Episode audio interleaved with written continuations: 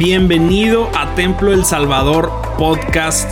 En este lugar vas a poder encontrar cada uno de los mensajes que nuestros pastores Isaí Montoya y Avión Montoya nos comparten domingo tras domingo. Sin duda alguna creemos que estamos en una temporada de Dios increíble y creemos fielmente que esto va a ser de mucha bendición para tu vida. Así que disfruta el mensaje y que Dios te bendiga. Esta tarde es una tarde de victoria, es una tarde de bendición, ¿lo crees en tu corazón? Es un momento especial que Dios preparó para ti. Lo, lo he dicho y lo repito, Dios no te permite que vivas días ordinarios. Dios no te trajo para que vivieras la misma experiencia de cualquier otro domingo. Dios reservó este tiempo para traer una palabra oportuna. Dios reservó este tiempo para mostrarte que nuevas son sus misericordias cada mañana Dios trajo este momento para que recordases que tú sirves a un Dios poderoso, a un Dios que no tiene límites en lo que hace, a un Dios que trae a tu mente y a tu corazón sabiduría para saber actuar en el momento oportuno. Dios te trajo a este lugar para que pudieras sentir esa gloria de Él, porque no cabe duda que Él habita en medio de las alabanzas de su pueblo. Aleluya. Y que cuando tú y yo adoramos, hay una manifestación gloriosa de Jesucristo cuando tú y yo adoramos, hay un mover en el cielo, hay un sacudir que estremece las entrañas de la tierra, porque si hay algo que la misma tierra reconoce, es el clamor del pueblo redimido de Jesucristo. A su nombre. Aleluya. Dale un aplauso fuerte al Rey de Reyes y celébralo. Celébralo en esta tarde. Celébralo. Aleluya. Toda esta este mes hemos arrancado con una nueva serie que se llama Prisionero. Y la semana pasada arrancamos con un, eh, un sermón que se llamaba Prisionero de Jesús. Y creo que algunos conceptos en esa experiencia quedaron claros al saber que la intención de Jesucristo para nuestra vida es que podamos por voluntad propia decidir aprisionarnos a la bondad, a la gracia, a la misericordia, porque aunque en nuestro tiempo prisionero pareciera tener una connotación negativa, cuando lo vemos desde la óptica de la escritura, sabemos que el ser prisionero en, en la capacidad espiritual con Jesucristo implica grandes bendiciones, redunda en grandes bendiciones. El apóstol Pablo decía, si tú recuerdas la semana pasada, que por sus cadenas, por sus prisiones, redundaba en la ferviente búsqueda y oración del pueblo de Jesucristo. Quiere decir que las prisiones de, Pablo lo único que provocaban en la gente no era lástima ni solo compasión por su condición, sino que movía el corazón del pueblo a mantener una intercesión ferviente y poder ver la gloria de Dios obrar. Porque mientras más el mundo piense que te tiene aprisionado, mayor capacidad o en condición estás de ver una manifestación gloriosa de Dios. Y ese es un hecho. Mientras el mundo más imagine que te tiene en la lona con el pie encima, ahorcándote, ahogándote con las circunstancias negativas que el mundo trae, más estás en condiciones de ver un mover de Dios único, sobrenatural y extraordinario en tu vida. Y Dios está en el asunto de hacerlo extraordinario. ¿Lo crees? Y yo no servimos a un Dios ordinario creado por la mente de algunos hombres. Tú y yo servimos a un Dios que es desde el siglo y hasta el siglo, que ha sido desde siempre y hasta siempre y seguirá mostrando tu gloria. Lo hizo al formar los cielos y la tierra. Lo hizo al formar el corazón y la vida de cada ser humano. Lo hizo al hacer la belleza que tú ves a tu alrededor. Y con certeza podemos afirmar lo que el salmista decía, los cielos cuentan la gloria de Dios y el firmamento anuncia la obra de sus manos. A su nombre. Ese es el Dios al que tú y yo servimos. Por eso si eso no te emociona, ¿qué te emociona? Yo a veces me quedo un poquito sorprendido y todavía no arranco con el sermón, pero apenas estoy calentando.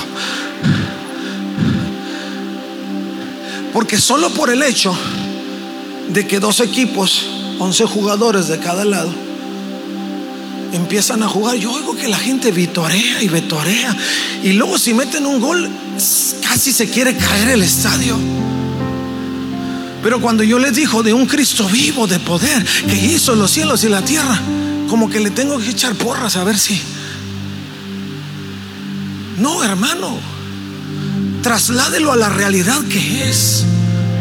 Si a usted le emociona una pelotita de no sé cuánto mide que entra en las redes y lo hace casi que se le salga el corazón, pues yo ya estaría en el piso reconociendo que el Dios al que yo sirvo, aquel Dios que se hizo carne y que habita en mi corazón y que me da la proyección a una eternidad en su presencia, a mí me tendría de puntas y reconociendo su grandeza en medio de todo. Así es que celébrelo, mi hermano. Celebre su grandeza, celebre al Dios que usted sirve, celebre su amor, celebre su bondad, celebre su misericordia, celebre su gracia, celebre su grandeza, celebre lo extraordinario que Él es a nuestra vida y que nada nos robe la bendición. Hablar de prisiones es hablar de aquellas cosas que quizá en algún momento nos confrontan con los límites humanos. Porque no cabe duda que lo primero que viene a su mente cuando usted y yo hablamos de prisiones es alguien que está confinado, que no tiene capacidad de moverse ni de decidir a dónde va o qué hace.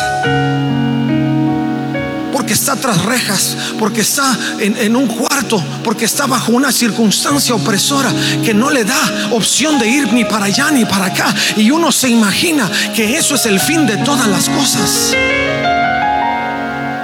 Cuando lo empezamos a analizar, insisto, y usted y yo lo empezamos a ver desde la semana pasada, desde la óptica de Jesucristo, nos damos cuenta que eso nos mueve a una dimensión diferente en la forma en que Dios se manifiesta en nuestra vida. Y hay un pasaje que nosotros encontramos en el libro de, de Hechos, capítulo 12 que habla justamente de una experiencia con otro de los apóstoles, el apóstol Pedro.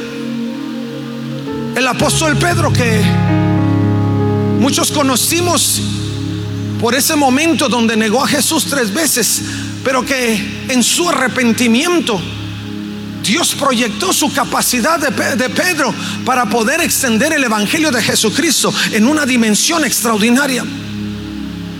Y en ese pasaje particularmente, Pedro, al igual que algunos otros apóstoles, se encontraban en una persecución eh, total, donde Herodes Agripa quien en su momento, eh, pasajes previos, había exterminado a Santiago, uno de los otros apóstoles, en ese momento había aprisionado a Pedro y lo tenía en juicio.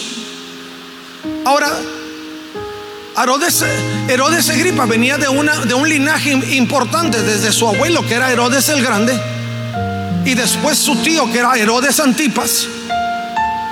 Y cada uno de ellos tratando de vivir en esa experiencia de exterminio sobre todo aquello que tenía que ver con Jesucristo. Herodes lo hacía porque la intención de él era congeniarse un poquito con el pueblo judío, hallar la simpatía, porque en ese momento el pueblo judío lo que quería hacer era callar las voces que proclamaban a Jesús vivo. Y Herodes tratando de, insisto, de congraciarse con ellos y de participar de, esa intención de exterminio, empezó a perseguir a los apóstoles y Pedro fue uno de ellos. Pedro fue puesto bajo prisión porque la intención de Herodes era juzgarlo y entonces que pudiera seguir el mismo destino que Santiago y algunos otros que habían perdido la vida. Y dice la escritura ya en los hechos formales, partiendo del verso 5 del capítulo 12 de Hechos, dice, pero mientras Pedro estaba en la cárcel, la iglesia oraba fervientemente por él. Lo primero que denota en este aspecto, en esta parte del pasaje, es la condición de Pedro y la condición de la iglesia. Ahora, Camine conmigo muy de cerca en lo que vamos a ir desarrollando en esta narrativa que el libro de los hechos nos da, porque nos vamos a dar cuenta de algunos aspectos que nosotros como iglesia de Jesucristo necesitamos hacer realidad en nuestra vida. Muchas de las ocasiones cuando nosotros vemos una situación contraria, negativa, que sentimos que nos ata, que se convierte en la prisión de nuestra vida, lejos de dar paso a un momento quizá de esperanza hacia el futuro o a un espacio donde lejos de, lamentarnos pudiéramos como la iglesia en ese entonces a favor de Pedro oraba fervientemente nosotros simplemente entramos en un periodo de tristeza y de depresión. Ahora yo quiero apuntar a eso en punto en el inicio de todo porque quizá muchos de nosotros nos encontramos en esas condiciones el enemigo número uno del siglo XXI en México, viéndolo desde la perspectiva de los jóvenes y analizando algunas estadísticas que hemos visto por ahí de parte del gobierno, dicen que el segundo lugar de suicidios hacia los jóvenes de 19 a 26 años se origina por depresiones profundas. Y muchos de los expertos han dicho que esas depresiones profundas se originan precisamente por la incapacidad de los jóvenes de poder ver una dimensión diferente a la que sus ojos pueden ver próximamente de frente. Y al verse atrapados, al verse aprisionados, al verse sin salida al respecto de las circunstancias que están viviendo, al no entender ni conocer otra forma ni otra alternativa de poder vivir, ellos optan por ir a la puerta falsa. Y pocas personas superan ese momento de aprisionamiento porque existe. Si nosotros no podemos ver esa perspectiva de aprisionamiento desde, el, el punto del cielo. Siempre caeremos en una alternativa finita que es el exterminar la vida presente. ¿Por qué? Porque no podemos ver más allá, ni podemos encontrar una alternativa adicional. La escritura dice que Pedro se encontraba encarcelado, pero mientras Pedro vivía esa experiencia, la iglesia no se encontraba llorando por la tristeza, sino todo lo contrario. ellos optaron por encontrar la vía espiritual profunda, segura, que era el clamor al Padre. Y hoy te digo esta mañana, esta tarde, mi hermano, que si tú estás viviendo un momento incierto en tu vida que te ha aprisionado, que te ha confinado a un pensamiento finito de, saber o entender que no hay más nada después de eso, hoy te invito para que desafíes ese pensamiento y lo traslades a la dimensión de Dios. Y como lo hizo la iglesia de Jesucristo en el tiempo de Pedro, empieces a cambiar tu estilo, tu forma de enfrentar la problemática y empieces a clamar fervientemente. Y te digo que es un desafío porque hoy pocos encontramos el momento para clamar fervientemente. Y estoy haciendo énfasis en esta parte. Porque quiero que tú lleves en tu corazón y en tu mente al salir de aquí que si hay algo que tiene que cambiar en tu vida es la forma en que tú oras. Yo no sé cómo ora cada quien. Ni puedo juzgar si ora suficiente o no suficiente, pero tú lo sabes. Tú y Dios lo saben. Y nosotros podemos entender si estamos en la categoría de orar fervientemente o simplemente orar superficialmente. Porque los resultados son diferentes. El resultado de una oración superficial son respuestas superficiales. Lo que se siembra se recoge aun y cuando en su misericordia Dios te permite seguir a flote. Pero cuando tú oras fervientemente, los resultados en respuesta a lo que tú estás orando son resultados fervientes, profundos, totales, extraordinarios, sobrenaturales. Esa es la diferencia entre orar fervientemente y superficialmente. Y quiero establecer eso como el principio de todo, porque lo que vino después en la experiencia de Pedro fue justamente eso, un actuar sobrenatural de Dios. Un actuar sobrenatural de Dios. Y yo sé que lo que tú buscas en medio de las necesidades que vives no es un actuar finito del hombre. Tú no nada más quieres ir con el médico y que te diga estás enfermo de eso y, solo así se puede resolver. O si tomas medicamentos, si te operan, o, o nada más aguántate hasta que se te acaben los días. A todos nosotros nos gustaría llegar al médico y que el médico nos dijera, no te preocupes, eso se va a resolver así. Lo único que tienes que hacer es eso y que el médico nos pudiera dar las respuestas. O el que va con el psicólogo te diga, no tienes por qué estar más deprimido. Lo único que tienes que hacer es eso y te da la fórmula mágica para que saliendo de la oficina del psicólogo ya no estás deprimido. No, eso no sucede en la dimensión natural del ser humano. Eso sucede solamente en la dimensión sobrenatural extraordinaria de Dios, de su Espíritu obrando en nosotros. Porque el único que rompe cadenas, el único que hace que nuestra vida pueda encontrar un medio, una salida cuando humanamente no se ve, es Jesucristo. El que abre puertas es Dios. El que cierra las que no deben de estar abiertas es Dios. El que te lleva por pasadizos que no, no sabías que existían es Dios. El único que puede hacer que tus ojos se abran a ver quién es quien te rodea, que es mayor el número de los que Dios ha enviado a tu favor que los que el enemigo tiene en contra tuya, porque mayor el que está contigo que el que está en el mundo. A su nombre. Pero nuestro objetivo es poder ir a profundidad. Que como el pueblo que clamaba a favor de Pedro, lo podamos hacer en forma ferviente. Lo podamos hacer en esa dimensión donde no esperamos que se resuelva si lo veo, pero que tengamos la certeza de que se está haciendo aunque no lo veo.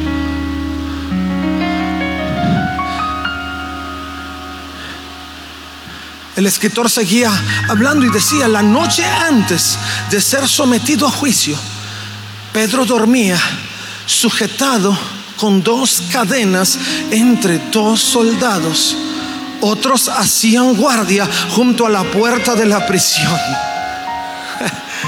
De repente, una luz intensa iluminó la celda y un ángel del Señor se puso frente a Pedro. El ángel lo golpeó en el costado para despertarlo y le dijo, rápido, levántate y las cadenas cayeron de sus muñecas. Después el ángel le dijo, vístete y ponte tus sandalias. Pedro lo hizo y el ángel le ordenó, ahora ponte tu abrigo y sígueme. Así que Pedro salió de la celda y siguió al ángel, pero todo el tiempo pensaba que era una visión. No se daba cuenta de que en verdad eso estaba sucediendo.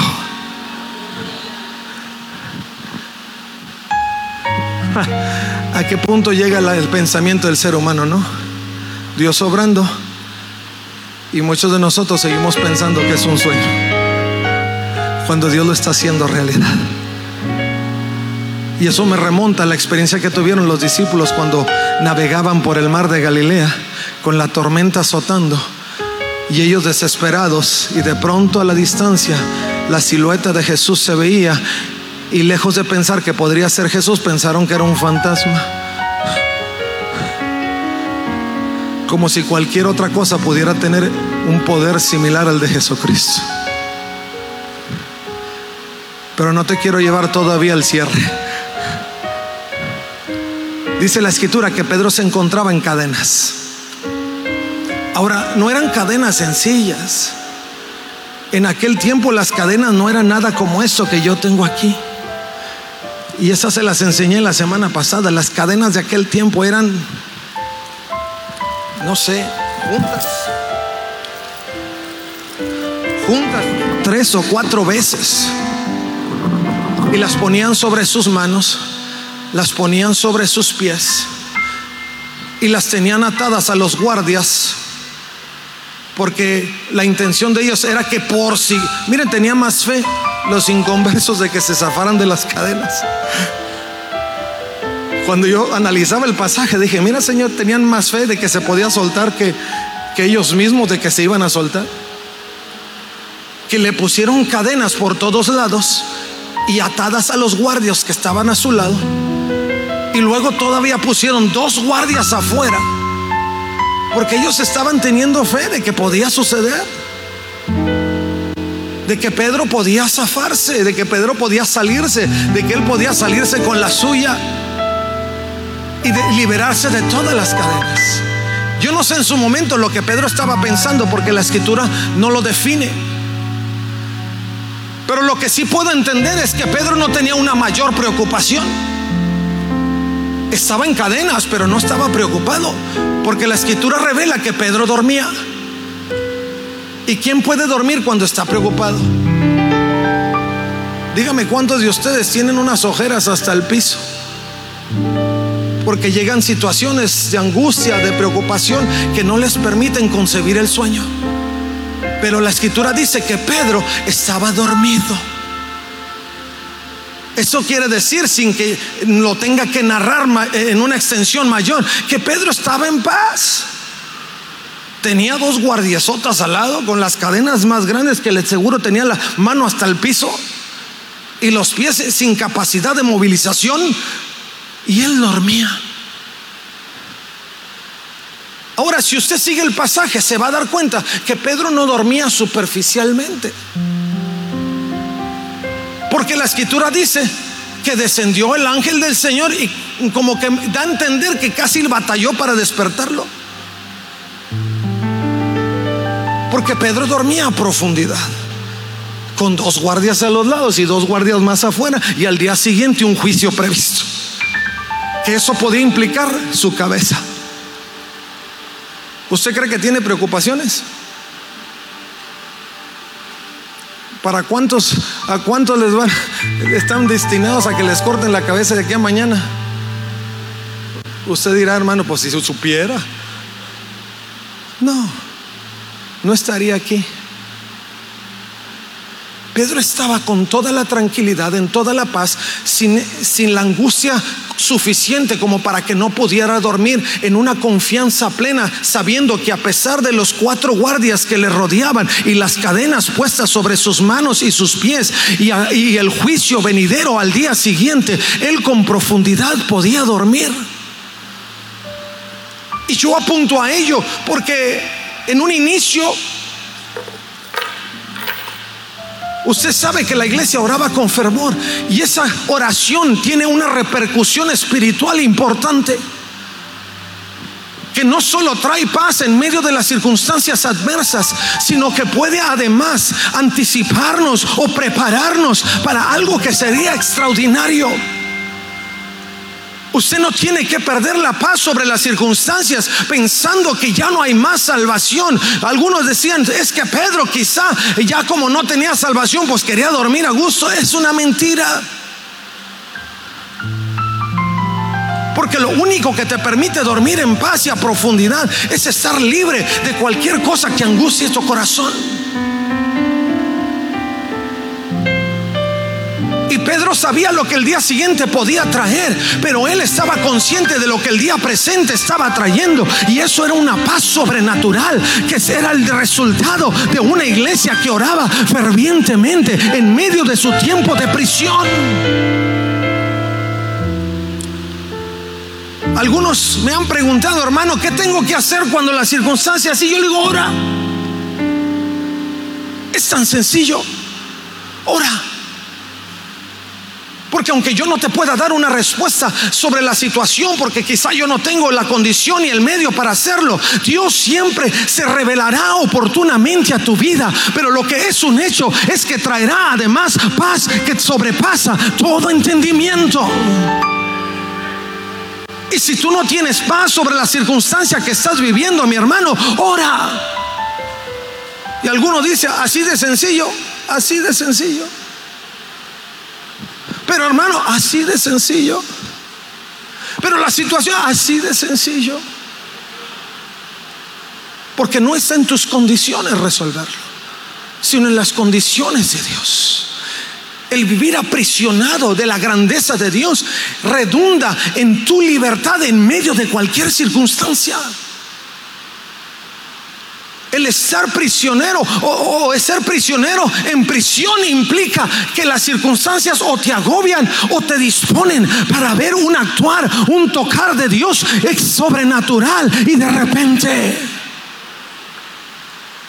porque si tú seguiste conmigo la lectura, te diste cuenta que lo que vino después de definir la forma en que Pedro estaba aprisionado es que en ese momento, en un de repente, apareció el ángel del Señor, se reveló a la vida de Pedro en una forma extraordinaria, empezó a moverlo y le dijo, levántate, despiértate. Mi hermano, que no te extrañe que Dios de pronto haga un milagro en tu vida. Porque el Dios que tú y yo servimos es un Dios de milagros.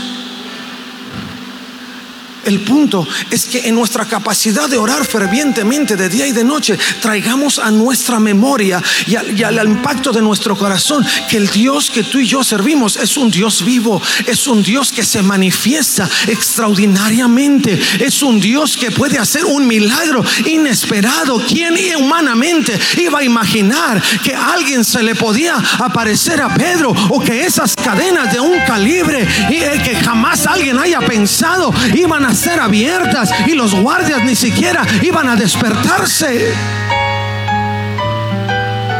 Pero en ese momento el ángel del Señor dice como una luz llegó sobre ese lugar y las cadenas se abrieron. Los guardias ni se percataron. Y el ángel todavía habló y le dijo a Pedro, levántate, despiértate y levántate. A muchos el Señor les está diciendo tal, despiértate. Algunos estamos en tal angustia y no hemos podido dormir tan en paz que tampoco tenemos la capacidad de percibir ni la sensibilidad de escuchar la voz de Dios para poder levantarnos. Y seguimos perdiéndonos en nuestra angustia, seguimos perdiéndonos en nuestro dolor, seguimos perdiéndonos en nuestra situación adversa y no le damos paso a la sobrenatural de Dios. Lo que Pedro experimentó no fue el acto de algunos seguidores que vinieron a su rescate, no. Lo que Pedro experimentó fue el acto de Dios extraordinario que vino, que rompió cadenas, que hizo caer en profundo sueño a los guardias, que no solo rompió las cadenas, pero pasó el segundo filtro, abrió las puertas, pasó el tercer filtro y salió a la calle y pasó hasta poder llegar en un punto donde Pedro estuviera totalmente libre y pudiera correr hacia la iglesia donde la gente oraba fervientemente por él. Dios no hace las cosas a medias, mi hermano. Dios no te da solo paz para que te siga golpeando la vida. No, en medio de ese tiempo de paz, Dios te prepara para la manifestación sobrenatural, para la revelación única de Dios. Así es que si algo vas a esperar en medio de la angustia, no solo estés esperando lo peor, sino todo lo contrario. Espera lo mejor, que es la manifestación sobrenatural de Dios. Aleluya. No solo estés esperando que eso ya no se puede hacer más mal. Porque algunos estamos en ese punto donde ¿qué más mal me puede suceder? Y sentimos que ya estamos de tope a la pared. Pues si ya estás de tope a la pared, prepárate. Porque si has estado orando fervientemente, lo que sigue después de una pared sin salida es la manifestación de Dios. No, no, yo estaría en un grito de verdad. Porque lo que sigue es Dios revelado. Lo que sigue es el ángel de Dios manifestando frente a ti. Lo que sigue es un mover de Dios que tú jamás has tenido previamente. Porque Dios no lo hace igual siempre. Dios tiene una manera única de hacer cosas que siempre es diferente, pero siempre es Dios obrando. Y esa debe ser tu expectativa. Cuando tú estás sujeto a cadenas, lo que debes de hacer es esperar un milagro. Cuando tú te sientes prisionero de las circunstancias, no esperes el juicio, espera el milagro. El ser humano, el ser humano que camina sin la esperanza de Jesucristo, ciertamente esperará lo peor. Pero el, el ser humano con la experiencia de gracia de Jesucristo, lo único que puede esperar de Él es salvación. Y eso es lo que Dios tiene para tu vida. Y hoy esta tarde te digo, mi hermano, mi hermana, no esperes lo peor. Espera lo mejor. No importa cuán difícil se vea, Dios siempre hará lo mejor para ti. Todas las cosas Él las transforma para bien. Yo creo que esa era la paz que a Pedro le daba, por eso ni se inmutaba y el ángel tuvo que decirle, despiértate, porque no sintió la presencia del ángel. Pero tres instrucciones le dio el ángel después de esa aparición milagrosa. Y le dijo, uno, rápido, despierta, levántate. Segundo, le dijo, vístete y ponte las sandalias.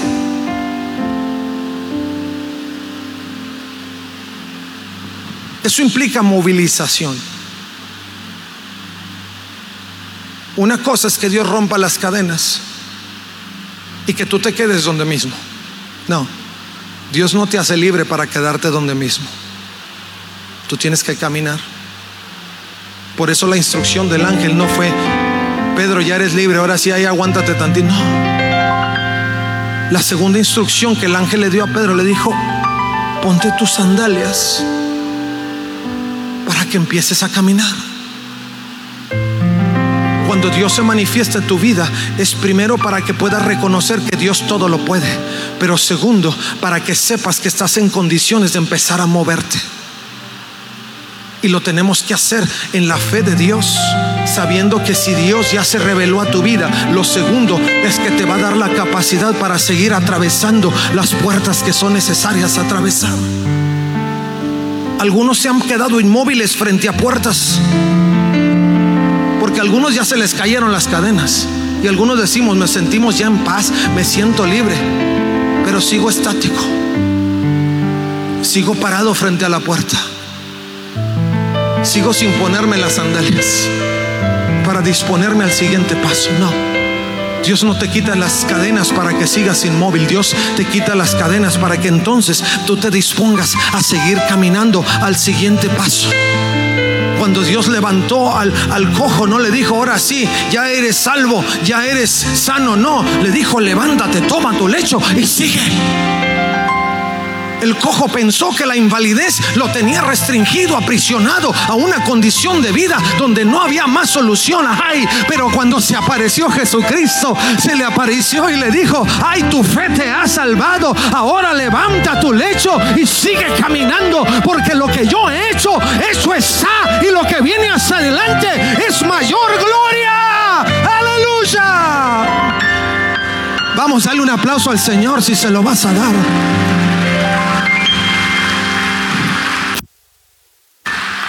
Pero no nos quedemos inmóviles como si Dios no va a hacer nada.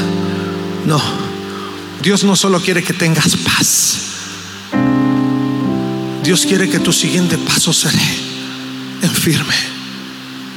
Sigue caminando. ¿Que cómo va a suceder? Ese no es asunto tuyo. Si Dios ya te quitó las cadenas que tampoco sabías cómo se iban a caer pues entonces también te va a ayudar para que siga el paso. Lo único que tú tienes que hacer es ponerte las sandalias. A los muchachos pónganse los converse y sigan caminando, sigan avanzando. Pastor, pero mira la puertezota. Tú sigue caminando. O te la abre o la atraviesas. Porque no lo vas a hacer en tu forma natural lo vas a hacer en la forma sobrenatural de Dios. O se abre o la atraviesas. Los jóvenes hebreos le decían a Nabucodonosor, no importa, no te vamos a adorar, porque el Señor nos rescata del fuego, o como quiera estaremos en la eternidad en su presencia. O el Señor te abre la puerta o la traspasas, porque Dios actúa así. Por eso le creemos por eso confiamos en Él. Por eso caminamos en fe, porque sabemos que donde nosotros ya no podemos avanzar, Dios sí puede. Porque sabemos donde nosotros encontramos un límite, Dios apenas empieza a obrar para romper todo límite en tu vida y llevarte a, a aquella dimensión de vida sin límites. Por eso el Señor le dijo a Pedro, vístete, ponte tus sandalias. Deja de estar llorando, no estés lamentándote, levántate. Dios ya quitó las cadenas de tus manos, Dios ya quitó los grilletes de tus pies, Dios ya mantuvo a tus enemigos dormidos a tu alrededor, Dios ya hizo lo que tenía que hacer. Ahora sí, prepárate, porque la puerta que viene enfrente se te va a abrir, porque la puerta que está enfrente no será impedimento para que tú sigas avanzando hacia lo que Dios quiere y ha preparado para tu vida. Porque eso, eso sí, Dios ha preparado cosas grandes.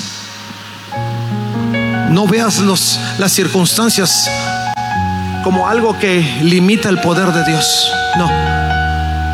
Mientras más difícil la circunstancia, mayor capacidad de ver una revelación de Dios poderosa. Y Dios lo hace así. Dios lo lleva al extremo para que no te creas que tú tienes algo que ver con el asunto. A Gedeón le dijo, júntame el ejército. Juntó 30 mil, dijo, no, son muchos, después se creen. Le dije, mándalos de regreso a los que tienen miedo. Y se fueron como 22 mil. Le quedaron como 10 mil y un poco más. le dijo, no, esos siguen siendo muchos. Llévalos al lago, que beban del agua. Los que pongan sus manos para beber, esos son los que te vas a quedar. Solo 300 lo hicieron. Y dijo, con esos 300 son suficientes. Porque lo único que estos 300 van a hacer es por Jehová y por Gedeón. y los enemigos, que eran cientos y miles, entre ellos solitos se van a deshacer. Y la gloria solo será para Jesucristo. Solo será para Dios. No importa si crees que eres minoría, con Dios siempre serás mayoría. No importa si las situaciones están más lejos que tú, no importa. Dios siempre las tiene a punta de lanza y Él abre puertas que nadie puede abrir y, que, cerrará aquellas que nadie puede abrir y abrirá las que nadie puede abrir. Hay un pasaje que dice Jeremías, te lo leo, y dice, tú eres mi hacha de guerra, mi espada, dice el Señor, contigo destrozaré naciones y destruiré muchos reinos, decía el profeta Jeremías no necesito tener más nada. Algunos creen que porque tienen poder económico, ya le hicieron. Algunos creen que porque tienen poder de convocatoria, ya le hicieron.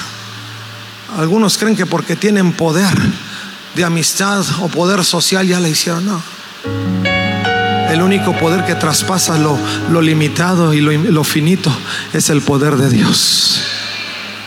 Y ese es al que tú y yo servimos. Ese es en el que tú y yo confiamos. Ese es en el que ponemos nuestra fuerza. Y el que nos va a llevar a seguir viendo la gloria de Dios. La tercera instrucción. Ahora ponte tu abrigo y sígueme.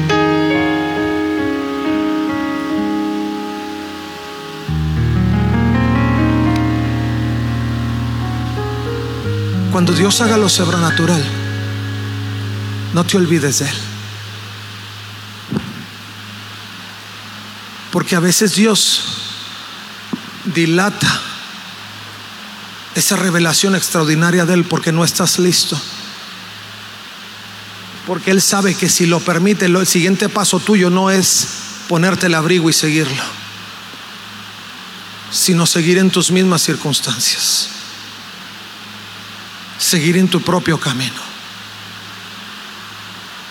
lo que Pedro tenía que hacer para mantener su libertad vigente era dejar de caminar en sus propias capacidades. Las cadenas se habían caído, la puerta se había abierto, él se había puesto las sandalias, pero ahora su objetivo era vivir abrigado y seguirle al ángel. Dios ya ha hecho cosas por ti, Dios ya ha abierto puertas por ti. Dios ya se ha revelado en tu vida en una forma poderosa y extraordinaria. Y lo que tú tienes que seguir haciendo es ponerte bajo el abrigo de Dios.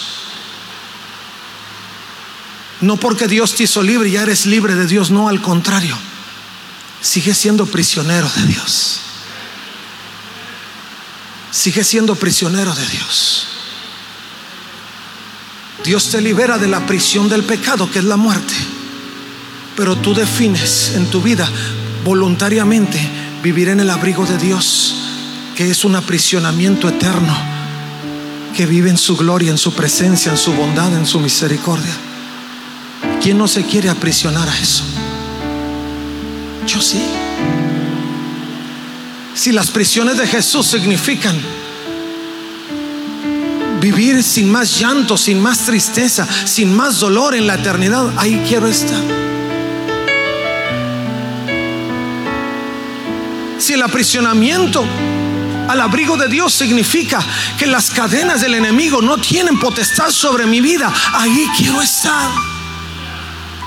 Si el aprisionamiento de vivir bajo la dirección de Dios implica que me va a llevar a una dimensión más grande de lo que mi mente puede pensar, ahí quiero estar. Y no dejemos que el enemigo nos engañe o nos haga perder el enfoque. Porque el ángel dijo, ponte el abrigo y sígueme.